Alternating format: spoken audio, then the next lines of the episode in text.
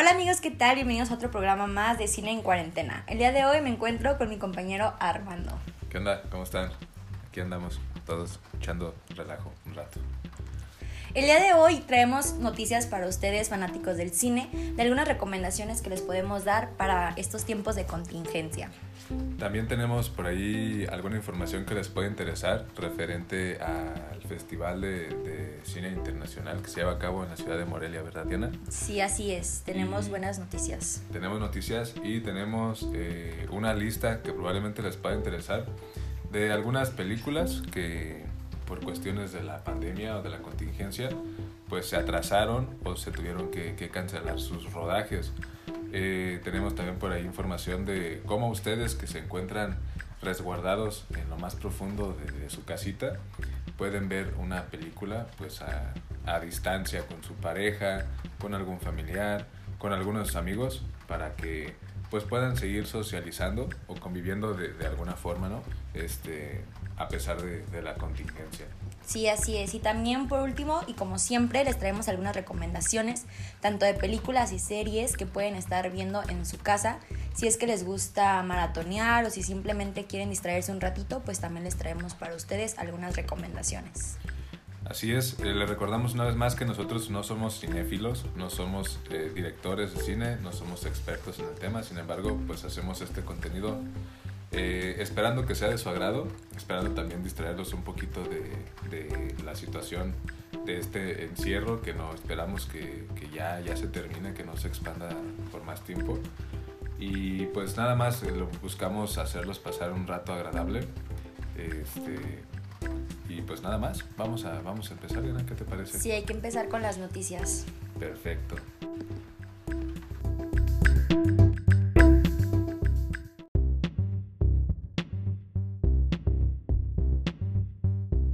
Muy bien, eh, para empezar el programa eh, les vamos a hacer saber este listado del que les hablábamos hace unos momentos. Eh, esta lista, fíjate Diana, que te está o nos está haciendo saber todas las películas canceladas o retrasadas por la pandemia. Como sabes, pues el cine se tuvo que parar, desde que empezó todo este rollo del COVID. La industria del cine se frenó completamente había algunas películas que ya estaban terminadas y que estaban próximas a estrenarse y había otras películas que estaban pues eh, en plena grabación y por los mismos motivos pues no se pudieron llevar a cabo.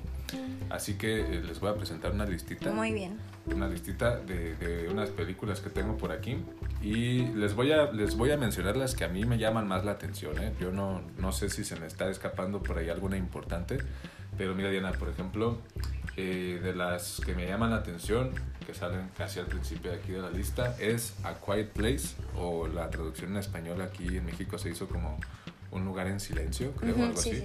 Bueno, esta sería la segunda entrega de, de, de, esta, al parecer, saga.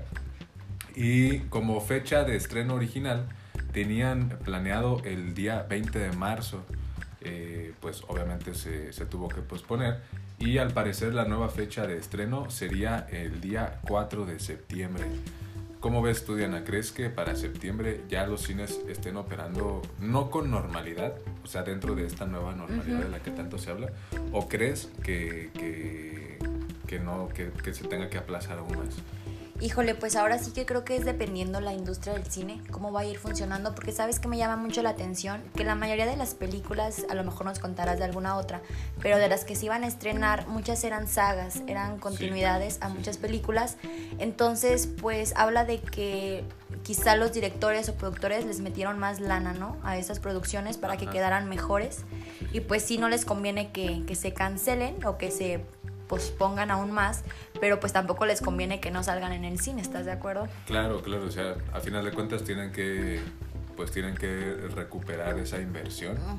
y, y, yo creo que sí es un golpe duro para, para, muchas, para muchos directores o para muchas productoras, eh, porque pues la inversión que ya se hizo en, en obtener eh, el rodaje o la película, pues fue es un dinero que ya se invirtió, que obviamente el cine es muy bonito y es una forma de, de hacer arte, etcétera. Pero a final de cuentas, pues es un negocio también. y para poder seguir existiendo, pues tiene que seguir entrando lana. Entonces, Eh, yo espero que ya, ya para marzo, estamos grabando esto eh, en los primeros días del mes de agosto, entonces yo sí espero que ya para, para septiembre ya se haya, pues al menos integrado un poco más la sociedad eh, de nuevo o reintegrado un poco más la sociedad, que ya existan eh, algunas normas que nos permitan poder continuar con nuestra vida lo más eh, normal que, pudiera ser posible y pues seguir este, disfrutando, ¿no? También tengo por aquí, por ejemplo, Fast and Furious 9, la, la entrega número 9 de Rápido y Furioso. tenía, fíjate Diana, como fecha original de estreno el día 22 de mayo pero ahora, eh, pues bueno, la, la, pusieron o la pospusieron como, como nueva fecha de estreno hasta el día 9 de abril, pero del año 2021. Eh, yo creo que estos cuates, por ejemplo, eh, que, que, llevaron a cabo la, la, la película de, de, Rápido y Furioso 9, yo creo que ellos sí vieron un poco más, pues, ¿cómo decirlo? Más coherente el hecho de aplazar la película durante más tiempo porque realmente pues no sabemos cómo van las cosas al menos aquí en México pues yo creo que la pandemia sí eh, son malas noticias pero desde mi perspectiva yo creo que sí se podría eh, prolongar incluso hasta, hasta el año que entra. Entonces yo creo que estos cuates sí fueron un poquito más precavidos, no fueron tan arriesgados como las personas de Un lugar en silencio 2, que, que los van a poner prácticamente el próximo mes. Y ellos sí decidieron eh, aplazar la, la, el estreno de la película un año, sí, pues un año prácticamente, de, de, mayo a abril, es, es un año. Eh, tenemos también Mulan, que iba a, o bueno, salió, o no sé si ya haya salido, realmente ignoro, he estado muy desconectado de, de los, de los cines de aquí de, de, Zamora y del mundo por estar resguardado en mi casita, pero sí tenía yo, eh, estaba yo consciente de que iba a salir un live action de Mulan y tenía como fecha de estreno original el día 27 de marzo y ahora nos aparece aquí como nueva fecha de estreno el día 24 de julio. Este, ojo, esta lista que nosotros les estamos dando no la hicimos nosotros, la estamos sacando del portal bolavip.com y eh, fue actualizada esta lista en el mes de mayo. Entonces, eh, realmente yo desconozco si ya haya salido el, live action de Mulan o no. ¿Tú no sabes nada al respecto? No, la verdad es que no lo sé, pero igual, pues sí se me hace muy poquito tiempo el que se esperaban los productores, quizá porque ya pues estaba muy en puerta. Y a lo mejor hablando de en comparativa con Rápidos y Furiosos, pues creo que también en, es conveniencia, ¿no? Porque sabemos que el público de Rápido y Furioso es bastante extendido. Entonces, pues no les iba a convenir sacar la novena parte de la película en pleno tiempo de pandemia. En cambio, pues Mulan, al ser una película nueva, que a lo mejor no se tenían tantas expectativas al respecto, pues quisieron sacarlas en muy poco tiempo de diferencia. Sí, sí, sí. Sí, yo, yo creo, soy, soy igual, soy de la misma idea. Yo creo que, que fueron un poquito más precavidos. Este Rápido y Furioso sabemos que es una, una saga que, que aunque eh, se estrene la número 15, va, va, a tener muy buenas ventas en taquillas. Entonces, yo creo que, que, lo hicieron bien, bien las personas o el equipo de trabajo de Rápidos y Furiosos. Y creo que los demás, sí por la desesperación quizás o por tratar de recuperar la inversión, probablemente le arriesgaron un poquito más. No sabemos, ojo, no estamos diciendo que lo hicieron, probablemente lo, lo, lo estén haciendo. O cada este, quien tiene sus estrategias, dependiendo. Claro, o también puede ser una estrategia, pues sí, pero no sé, yo creo que definitivamente la, la, para mí, desde mi perspectiva, la mejor estrategia la tomaron los, sí, los, de chavos de Rápido y Furioso. Pero bueno, eh, pasando del lado de las películas de superhéroes que, que, que, son del agrado de casi todo el mundo, no me incluyo yo en, en, ese casi todo el mundo, yo me incluyo en la parte en la que no. En la que no. Ustedes saben que yo no soy tan fan. No es que no me gusten, pero pues no les he dado la continuidad que se merecen. Tenemos en el listado Doctor Strange in Multi-Universe of Madness. Mm, creo que no lo pronuncié bien, pero es una nueva entrega de Doctor Strange que tenía como eh, fecha original de, estreno el día 7 de mayo del año 2021 y ahora se va a tener que estrenar hasta el día 5 de noviembre, Diana, del año 2021. Yo creo que ellos tuvieron que aplazar, probablemente todavía no terminaban el proyecto tuvieron que aplazar sus, sus grabaciones. El rodaje. También tenemos una nueva entrega de Thor, eh, se llama Love and Thunder. Tenía como fecha de estreno original el día 5 de noviembre del 2021. Fíjate, justo el día que se va a estrenar eh, la de Doctor Strange. Y eh, se va a estrenar ahora o como nueva fecha de estreno tiene el día 18 de febrero del año 2022. Ellos sí se fueron todavía más para allá. Sí, igual por lo mismo yo creo del rodaje, que se les pospuso todo. Lo más probable, es lo más probable. También yéndonos al 2022 podemos entre, encontrar la segunda entrega de Black Panther. Eh, tiene como fecha de estreno original el 18 de febrero del 2022, pero se aplazará hasta el día 8 de mayo igual del año 2022. Esa no la aplazaron tanto, son dos mesecitos nada más de diferencia. Eh, Capitán Marvel 2 también como fecha de estreno original tiene el día 8 de mayo del 2022 y su nueva fecha de estreno sería el 8 de julio del 2022. Igual también que son dos meses. Sí, de diferencia. Y por último, The Batman, que esta sí es una película que yo realmente tenía muchas ganas de ver o tengo muchas ganas de ver. Este, me llama la atención este, esta pelea que traen con él. Creo que, que, no me hagan mucho caso, pero creo que es el, el Batman que va a protagonizar Robert Pattinson, este tipo de cabeza de, de cubo que todos conocemos por la película o la saga de, Twilight o de Crepúsculo. Eh, The Batman tenía como fecha de estreno original el día 20 de junio del año 2021 y su nueva fecha de estreno será el día 1 de octubre del 2021. ¿Cómo ves, Diana? Pues la verdad es que sí está complicado y más para nosotros que somos fanáticos del cine, pues esperar tanto tiempo para una película que veíamos más cercana pues sí es muy complicado, pero pues no nos queda más que acatar las medidas de seguridad y pues también saber que todo es una industria y pues que en la industria del cine al menos sí se vio muy afectado, entonces pues tienen que ver eh, de qué manera solventar todos los gastos que tienen, tanto en producción, eh, contratar a las personas y todo. Claro, claro que sí. Eh, y por último, les vamos a pasar una lista así súper rápida de los rodajes que se suspendieron o de las grabaciones que tuvieron que parar por este rollo de, del COVID. Eh, tenemos en primer lugar Misión Imposible número 7. Eh, tenemos después una entrega más de Jurassic World, ahora se llamaría Dominion, también se tuvo que parar. Tenemos también que se paró la, precisamente Diana, como comentamos ahorita, la grabación de, de Batman.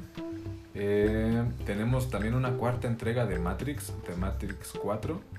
Una segunda entrega de Avatar, que se nombraría Avatar 2 y una última película, o bueno, el capítulo 4 de una saga de John Wick, que son obviamente las que yo destacaría entre todo el listado que aparece aquí.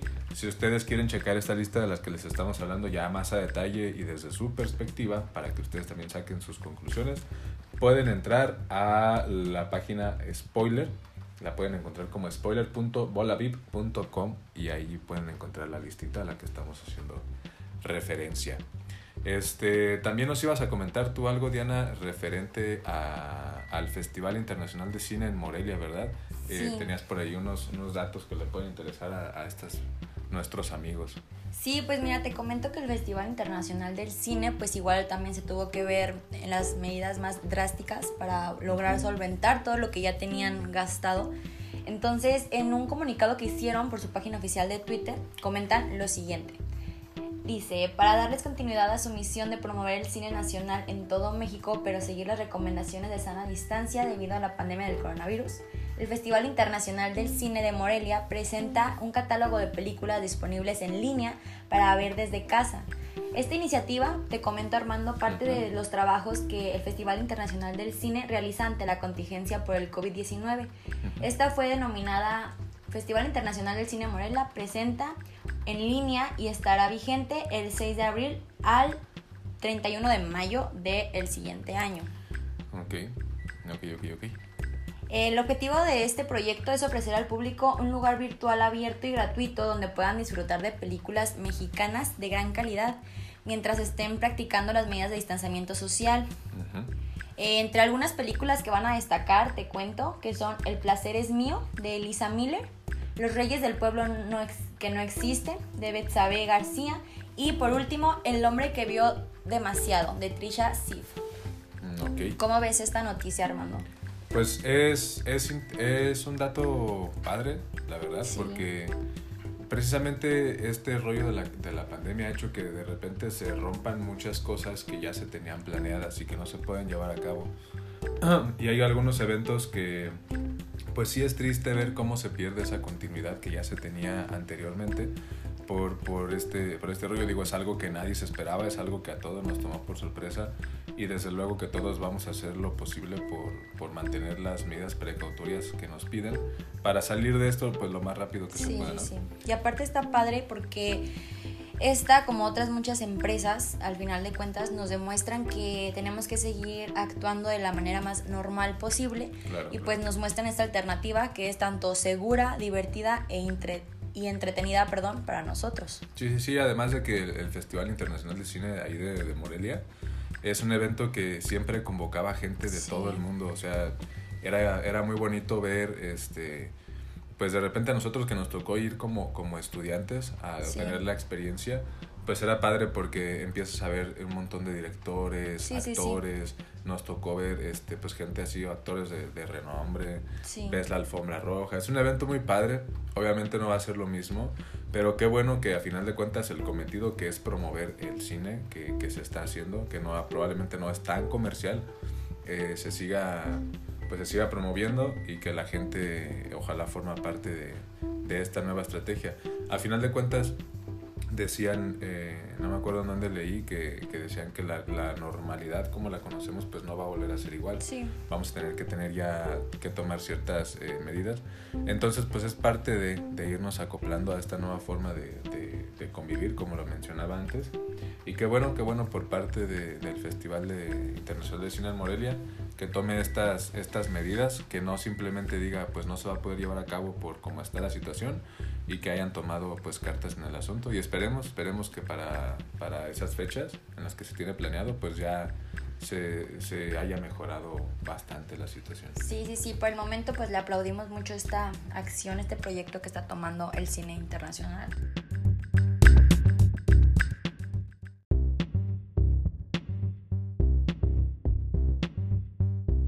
Y nos ibas a comentar, Armando, sobre esta implementación que tiene Netflix para sus usuarios, en donde las personas tenían entendido que se podían que podían ver películas tanto con sus familiares y amigos sin salir cada quien de su casa, ¿no? Así es, Diana. Eh, fíjate que, pues precisamente no es, no es que sea nueva la implementación, eh, nos acabamos de dar cuenta más bien nosotros que existe, pero se llama Netflix Party. Eh, ¿Qué es Netflix Party? Pues es una, es una extensión en conjunción de la plataforma que es Netflix con el navegador de Google Chrome, este navegador que todos conocemos, que tiene los colorcitos de Google, rojo, eh, verde, amarillo azul. Eh, descargas una extensión a tu navegador de Google Chrome para que puedas utilizar Netflix Party, en donde, pues, como bien me comentas, puedes estar viendo un contenido con alguna persona, algún familiar, con tu pareja, con tus amigos, y, pueden estar haciendo pues eh, anotaciones o pueden estar haciendo comentarios acerca de lo que van viendo en la película para que sea una dinámica como cuando estás sentado a un lado de una persona diciendo ah ya viste que te dije que iban a utilizar el, control negro entonces eh, es prácticamente lo mismo pero para que lo hagas desde tu casa. Si quieres saber más a profundidad cómo funciona este rollo del Netflix Party, te recomendamos que nos sigas en nuestra cuenta de, de Instagram. Nos puedes encontrar como Diana. Como Cine en Cuarentena. Ah, no, ya se me ha olvidado la página de Instagram. Nos puedes encontrar como Cine en Cuarentena en todas nuestras redes sociales por ahí en Instagram es donde más seguido subimos este, pues las, las, cosas que queremos compartir con ustedes y por ahí les vamos a estar compartiendo en una imagen un link para que puedan eh, descargar rápido Netflix Party a su navegador de Google Chrome y puedan eh, ser parte de esta experiencia tan bonita. Así es.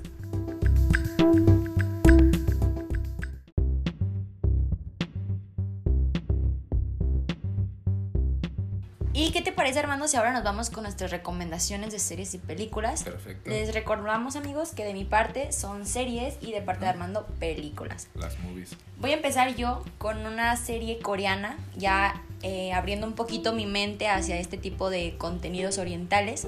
Es otaku, ya se volvió a Sí, la no verdad. Lo que, sí. No lo quiero aceptar, pero ya, ya está ingresando en, en esto, en este mundo maravilloso. de- Sí, bueno, me, tomé, me topé con esta serie, se llama It's Okay Not to Be Okay. La encuentran en Netflix, traducida al español como Está bien, no estar bien. Es una historia sobre un empleado de una sala psiquiátrica y una mujer que tiene un trastorno de personalidad antisocial. Ella es una escritora popular de libros infantiles y él es un hombre que niega al amor y una mujer también pues que no conoce el amor. Los dos desafían como al destino y así y se enamoran a pesar de las adversidades y así. Y fíjate que lo que me gustó de esta serie Armando es que no es una serie típica coreana en donde se ve todo el drama de amor adolescente y Ajá. tanto, no sé, tantas expresiones muy dramáticas que son características de estos de este tipo de programas orientales. Es más seria, es un poquito más de suspenso, incluso hay algunos capítulos que sí te dan un poquito de miedo y pues está muy padre. Ok, ok, ok.